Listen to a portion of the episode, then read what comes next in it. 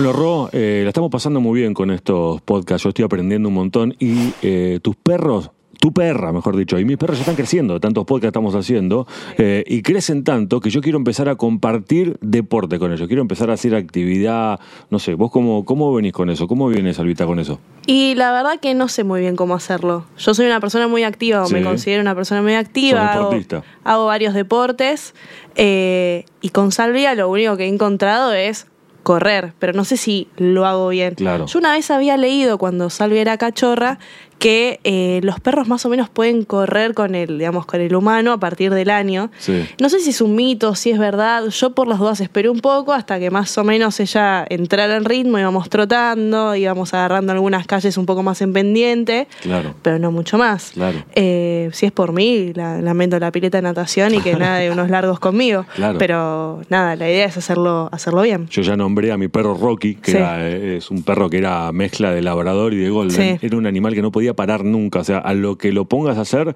lo hacía, nadaba todo el tiempo y yo lo sacaba a andar en bici y él me arrastraba a mí. Yo tenía que estar con la bici frenándolo Increíble. y arrastraba la bici y tenía una fuerza, la verdad, tremenda eh, y nunca se le acababa eh, la, La energía. energía. Pero está bueno eh, saber cómo hacerlo correctamente para que no nos pase a nosotros nada y sobre todo para que no nos pase nada a nosotros, a los perros, ¿no? Totalmente. Bueno, yo veo mucho en la ciudad gente que anda en bicicleta con uno o dos perros. Sí. Y no los veo demasiado seguros. A los perros ni al humano que va en bicicleta, como que el equilibrio lo va perdiendo. Va por calles cuando hay muchísimo tráfico. Sí. A mí me da no sé qué, ¿viste? Viéndolo de afuera, como. ¡Ah!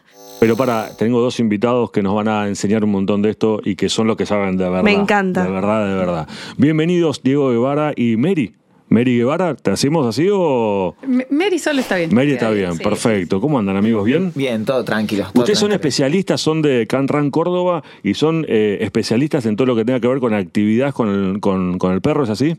Exactamente, exactamente. Hemos buscado desarrollar de diferentes maneras distintos métodos que le den seguridad tanto al perro como a la persona y que sea paulatino, como toda Right. actividad física que tiene que tener su- sus principios de entrenamiento, Claro. su planificación y para que la persona y el perro logren estar, diríamos, en equilibrio, porque Claro. mayormente el perro tiene mucho más estado físico que la persona Es así, eso posta, ¿no? y Por lo menos tiene mucho más diríamos, resistencia. exactamente. Nosotros, por nuestro estilo de vida, tendemos a ser se- eh, sedentarios. En cambio, el perro, por su estilo de vida, tiende a estar, aunque sea moviéndose en el patio, diríamos. Y a su vez, eh, en lo que es la parte fisiológica, tiene, diríamos, más desarrollo para poder ser más resistente. De hecho, si nos ponemos un poquito en la antigüedad, el- los perros y los lobos cazan a través del, del sistema heroico. O sea, ¿qué hace el perro? El perro, los perros en, en jauría eh, muerden a la presa y la corren, la corren, la corren hasta que la presa se desangra o se cansa y ahí la atacan. No es como un león que hace un sprint de, de 100 metros y lo caza y ahí lo más. Claro. Entonces, bueno, entonces por naturaleza el perro tiende a tener la, la capacidad de, de hacer la actividad física. Ahora nosotros como humanos responsables tenemos que acompañarlo a que este proceso sea, diríamos, eh, sano. ¿Sí? Perfecto. Y poder relacionar lo que es la actividad física con la salud. Mary, ¿cualquier perro puede hacer cualquier actividad física o puede acompañarnos a hacer cualquier actividad física? Esa es la, la mejor pregunta porque es la que más nos hacen y es sí, cualquier persona y cualquier perro. O sea, pueden venir desde niños a personas grandes y perros de todos los tamaños, razas, cruzas. No hay ningún impedimento a menos que eh, haya alguna enfermedad de salud que fuera inhabilitante. Pero en realidad una vez que tienen el OC del veterinario y el OC del médico de cada uno, ya está, listos para empezar. Y eso que contaba al principio yo, que me había enterado que los perros recién a partir del año pueden correr con, con el humano al lado, ¿es verdad? ¿Es, es, es un mito? Tiende, eh, tiende a tenerlo en cuenta primero el tamaño del perro y el, el tiempo de madurez. Hay perros que maduran, eh, se osifican más rápido porque son más chicos y perros que tardan mucho más por el volumen que tienen. Ok. Es muy parecido al ser humano. Claro. Eh, diríamos, eh, los huesos también tienen que terminar de, de- de cerrarse y con eso pueden, diríamos, eh, hacer la actividad física. Ahora, nosotros lo que tenemos que tener cuidado es, una, no largarlo el año. Ahora tiene el año, lo largo correr. Claro. No, Claro. sino hacerlo paulatino. O sea, ahí lo, eh, hay una diferencia entre entrenamiento y estimulación. Estimulación es cuando vos presentas constantemente distinta, en distintas situaciones para que nos vayamos adecuando. Y el entrenamiento se basa en generar momentos de estrés para que el cuerpo lo, supe, lo, lo supere y Claro. así vamos, diríamos, desarrollando el estado físico. O sea Por que eso sería- tiene que ser hasta el año nosotros presentamos estimulación y a partir del año ya empezamos con entrenamiento. Bien, La, frase sería, todos lo pueden hacer y siempre de menos a más. bien. Claro. Como no, no empezar de cero, pero de menos a más. Claro. Eh, y el trabajo, bueno, ya lo vieron en los otros capítulos y todo, pero empieza desde que tenés el cachorro en casa. ¿no? Claro. Empezamos desde ahí, o el perro que adoptaron grande también. Desde ese día hasta el final lo pueden hacer. ¿Y hay alguna recomendación, digamos, por ejemplo, para saber qué tipo de entrenamiento es el ideal? Sabemos que quizás, no sé, hay algunos perros que les gusta correr por naturaleza o por instinto, pero ¿sabemos cuántos kilómetros son los recomendados para un entrenamiento álgido? ¿Dónde podemos encontrar esa información? Información, el- nosotros buscamos crearla eh, desde nuestras redes sociales y presentarla todo, todo el tiempo. Las distancias, el- un perro, yo con mi perra Erika, corría hasta eh, 22 kilómetros en montaña. O sea, hice, Wow. hice un medio Todo maratón, es un claro. montón. Pero también fue paulatino Claro. el trabajo. Hay deportes que son sprint, diríamos, o sea que son menos kilómetros y más rápido. Ahora, nosotros tenemos que tener el ojo cuando ayudamos a las personas a elegir el deporte con su perro es ¿Para qué le gusta tu perro también? O sea, no- nosotros tenemos una manada de 12 perros en los cuales tenemos uno que vos lo soltás y se fueron. Kilómetro Claro. corriendo. Y otra, a Nina, siempre le mencionamos esto, que cuando corro en pasada, o sea, voy y vuelvo, corro Sí. 300 metros, corro 300. La perra me hace la amague de que va a empezar a correr conmigo, hace 50 metros y me ve que voy. Claro. Y empieza a caminar, eh, empiezo a olfatear. Es el- Cuando vuelvo, Claro. se engancha de vuelta 50 metros más y no hace nunca. Y Es después te es espera con un mate. fútbol Exactamente. El jugador de fútbol talentoso y vago. ¿Viste? El que te amaga Bueno, con. Bueno, eh, esa perra, diríamos, no, no le gusta Canicross, por ejemplo, que hacemos nosotros, pero le encanta el, las, las, Habilidades caninas. las habilidades, la destreza. Baila, hace show, le mostras un poquito de comida y mete una Claro. pirueta. Ahí Diego Bien. como que está abriendo una ventana que es un poco... que Nosotros hacemos actividad física y bueno, ya después también deporte, como una forma de conectarnos con nuestro perro. O Claro. sea, hay un lenguaje que creamos que solo lo, lo entendemos nosotros porque es a partir del hacer, del vernos. O sea, vos podés decir, che, yo quiero correr con mi perra, la adopté para eso, ya te compraste todas las cosas para empezar. Y de golpe te toca una gorda nina que no quiere saber nada, o sea, o al revés. Che, yo quiero estar en casa tranqui, el cachorro que tenés vos. Y bueno, ya pinta que no vas a ser muy tranqui. y vos tenés niveles de eso también. Tenés como un nivel que puede ser caminar, un nivel que puede ser correr. Ya para los audaces bici, después hay un monopatín, hay como muchas cosas. ¿Monopatín? ¿Cómo sería el monopatín con perro?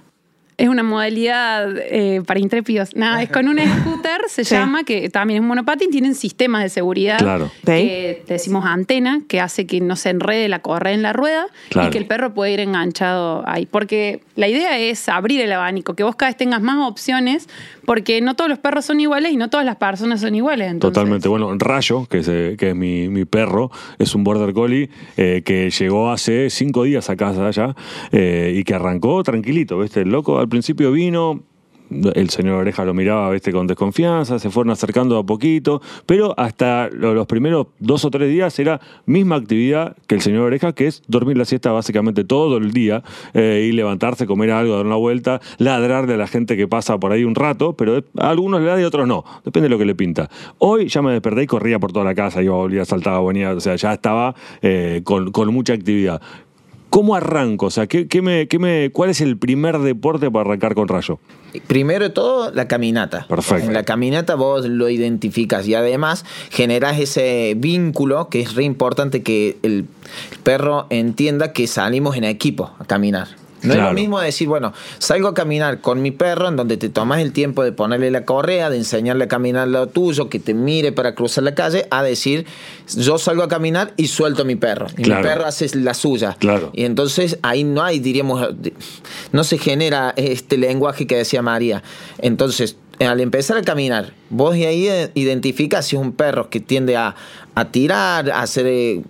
puede, capaz hiciste uno o dos kilómetros y nunca baja la energía, entonces bueno, ahí sabes que es un perro que tiene un, un escalón Un extra, más. claro. Y ahí identificas, identificas si es para un perro que tiene mucho instinto de caza, el instinto de caza es cuando busca, pasa un pájaro y quiere Claro. pasa una... Entonces esos perros tienden a capaz a habilidades caninas, Claro. agility, o perros que le, lo- le pusiste la corrita, te tira, te tira, te tira, y bueno, ahí te digo, más, ese perro sirve para correr. Claro. De, de todos modos, nosotros complementamos todas, porque también es como que le- es el jugador de fútbol que la pretemporada lo subió una bici, Claro. o lo manda a jugar, jugar el paddle, es como que descomprime. Pero como todo jugador de fútbol, siempre es importante el polifuncional. Exactamente. ¿no? Porque hace cualquier cosa. Exactamente. Aparte nosotros tomamos el deporte, diríamos, el deporte nace, el deporte moderno, nace por una necesidad de que ya no había caza y pesca en el cuando vuelve la, la diríamos los Juegos Olímpicos para demostrar qué país era mejor.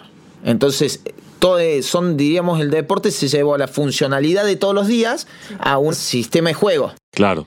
Y entonces después, para al perro está buenísimo porque hacemos lo mismo, o sea, lo que buscamos a través del juego de deporte es que el perro reconecte con su, su ancestro, Claro. diríamos. Y bueno, y por eso es que también eh, buscamos que las personas hagan constantemente actividad física y a su vez logren el vínculo con su perro porque, bueno, eh, siempre decimos, el perro no eligió estar conmigo, yo lo elegí para que esté. Totalmente. ¿Y hay alguna forma en la que nos podemos dar cuenta, por ejemplo, de que quizás al perro no le gusta tanto una actividad y sí más otra? Más allá de que va a estar jocoso, cansado, quizás algún perro más expresivo en su sonrisa o no, o moviendo la cola quizás. Pero, o sea, ¿cómo, cómo podemos detectar qué deporte o qué actividad es más ducha para nuestra mascota? Para mí, eh, lo dijiste, es el medidor de felicidad del perro y la cola. un perro que se estresa es un perro que no mueve tanto la cola, la mete entre las piernas. Claro. O, o la agite más, significa que está desconcentrado. Después tenés situaciones en donde el perro gira, o sea, no se puede concentrar bien, eh, jadea además, jadea en situaciones donde no debería jadear.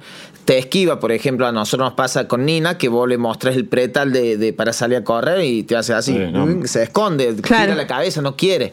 Y tenés, y al, mi- a la misma Nina le mostrás la pelota y le cambia la actitud. Claro. Entonces, bueno. Y también creo que es como un equilibrio entre también lo que puedes hacer vos, ¿no? Porque no capaz escuchan el podcast, salen corriendo, enganchan la bici el perro y también es decir, bueno, ¿en qué me siento seguro? Claro. Bueno, no voy a arrancar con la bici, me parece mucho, voy a salir trotando. Ves que tu perro capaz de una vuelta y se cansó, listo, capaz que la bici es un montón para él. Entonces, también un poco prueba y error y siempre buscando que sea un equilibrio este equipo. Claro. O sea, que ustedes estén cómodos y el perro también. Vos lo vas a ver, eh, lo que dice Diego, tiene signos físicos el perro, pero también después vas a ver el comportamental, digamos, que el perro después se va a empezar a, a, a portar de otra forma porque está cumpliendo una necesidad que además es salud, o sea, el moverse para Obvio. ellos no es solo salud, sino también que es parte de lo social, del vínculo.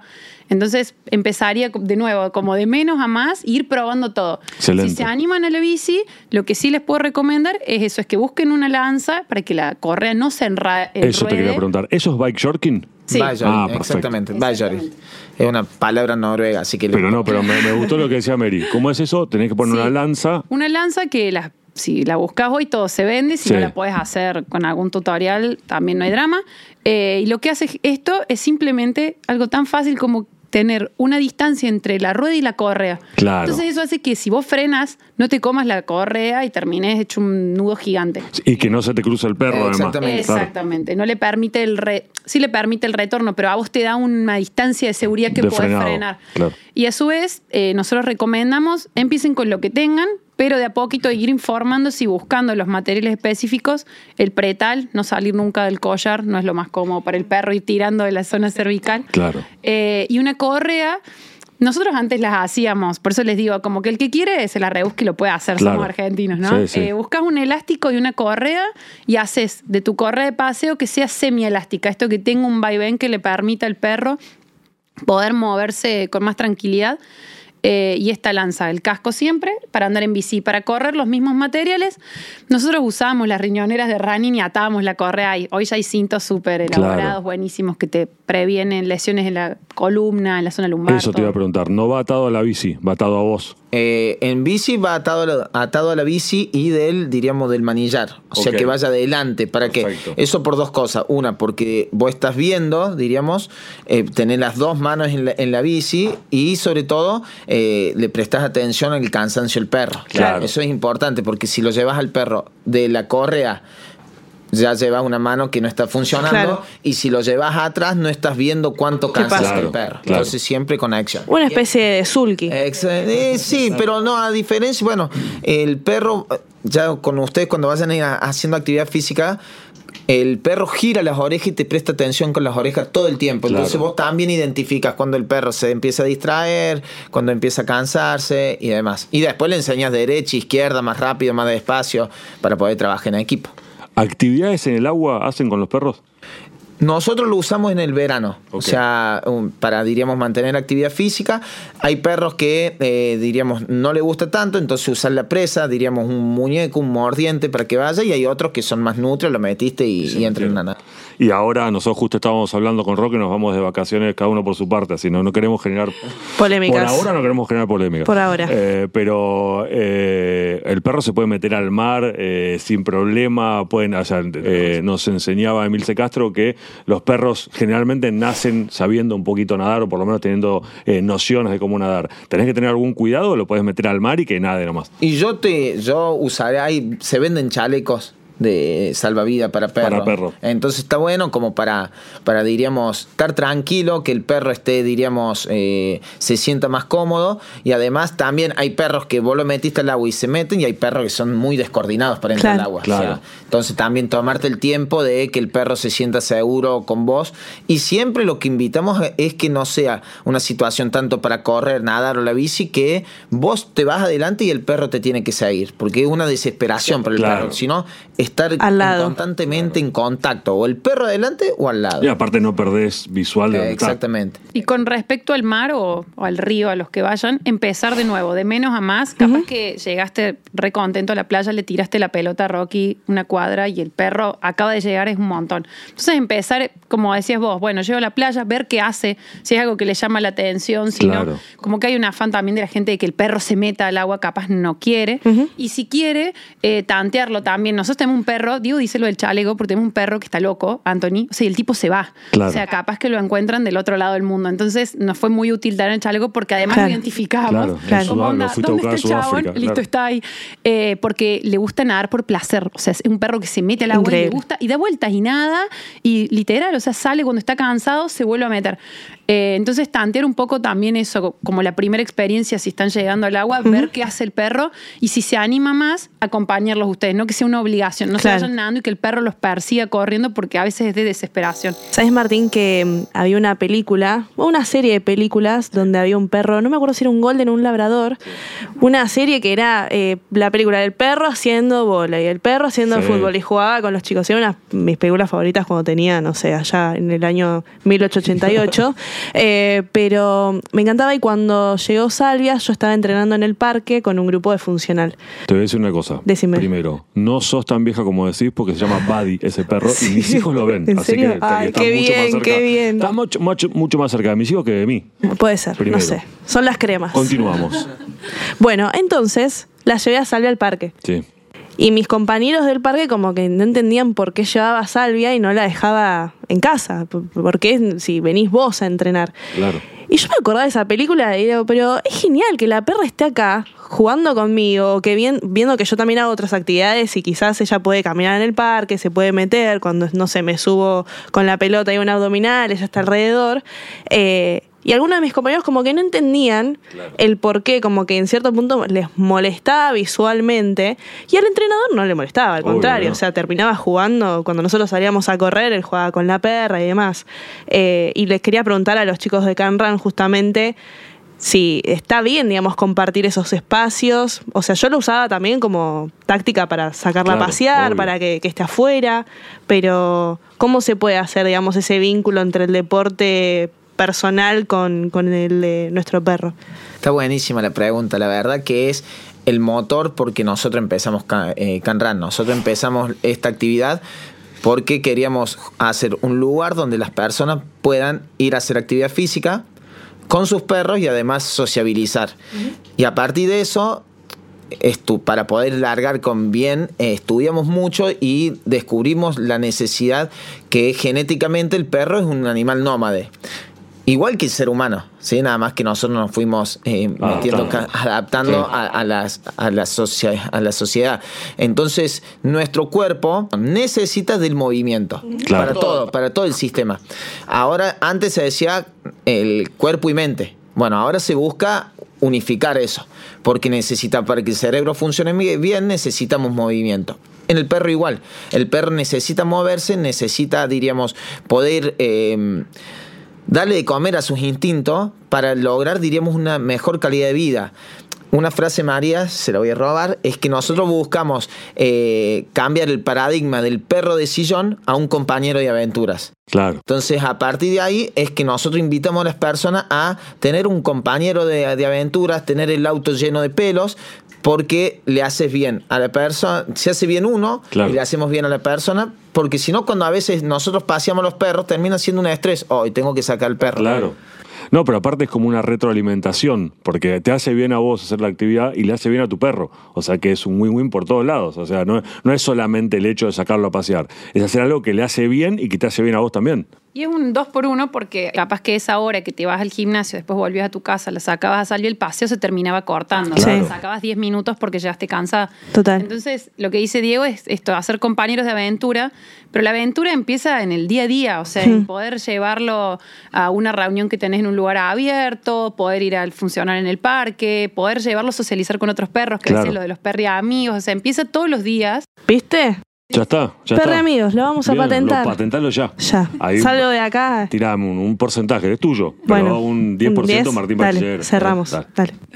Eh, tasas disponibles en breve. Eh, así que bueno, está bueno esto de empezar con lo que puedan. Eh, también quiero que la gente escuche y no se abrumen, decir, ay, bueno, voy a comprar una bici, salgo. Claro. Empiecen de a poco y lo importante es empezar y salir. Primero compren un perro, ¿no? Ah, antes, ¿no? Porque por ahí no tienen Sí. perro. Primero busquen el perro que está en el sillón. O que adoptar. Están escuchando esto Exactamente. y No lo compren, están- sino que lo adopten, mejor. Lo que tengan, chicos. Ustedes están escuchando esto en el auto, eh, en su casa, donde sea. eh, piensen qué está haciendo ahora su perro. Debe estar durmiendo, debe estar echado. eh, y parte de lo que él necesita es moverse. O sea, es su salud, es lo que Claro. dice Diego. A veces no es como, como queremos el tiempo y no le podemos dedicar realmente lo que queremos, porque eso pasa mucho. Hay gente que nos cuenta que ellos quieren hacer todo esto y no pueden. Entonces empiecen con lo poco. Claro. Acompáñame al, al grupo de funcional, voy a tener una reunión justo en un café que se permiten que lleven perro. Bueno, empiecen de a poquito a integrarlo en su vida y después, bueno, anímense a hacer Y, y más. esto después van a- se van a descubrir que le salió el tiro por la culata porque el, el perro lo que va a hacer es que nosotros sociabilicemos mejor con Sí. otras personas Total. Y nosotros nos conectemos con el día a día, con la naturaleza. Hay ruidos que nos vamos a dar cuenta que hay en la ciudad porque el perro se dio cuenta. Totalmente. Exacto. Y eso también está buenísimo. Total. Eh, a nosotros los grupos de entrenamiento sucede que las personas llegan y sociabilizan los perros y no me queda otra que decirle hola, ¿cómo está? y empezar a, Sí, interactuar. obvio, o sea, el perro eh, nos acerca, es una herramienta de diálogo para otras personas. para personas que no son muy sociables también sirve. Excelente. Aparte es muy lindo ver los perros cómo disfrutan sus niveles, poder eh, eh, sentirse bien en su nivel de, de- de inquietud, de, de movimiento, porque a veces nosotros los perros los tenemos, no, no te muevas, no. vaya, vaya y corra, sea feliz. Totalmente. Gracias por la visita, amigos. Gracias a ustedes. Gracias. Mi nombre es Rosario Beltrán. Y el mío es Martín Bachiller y junto a Eucanúa te invitamos a que nos acompañes en esta aventura. Un cachorro en casa.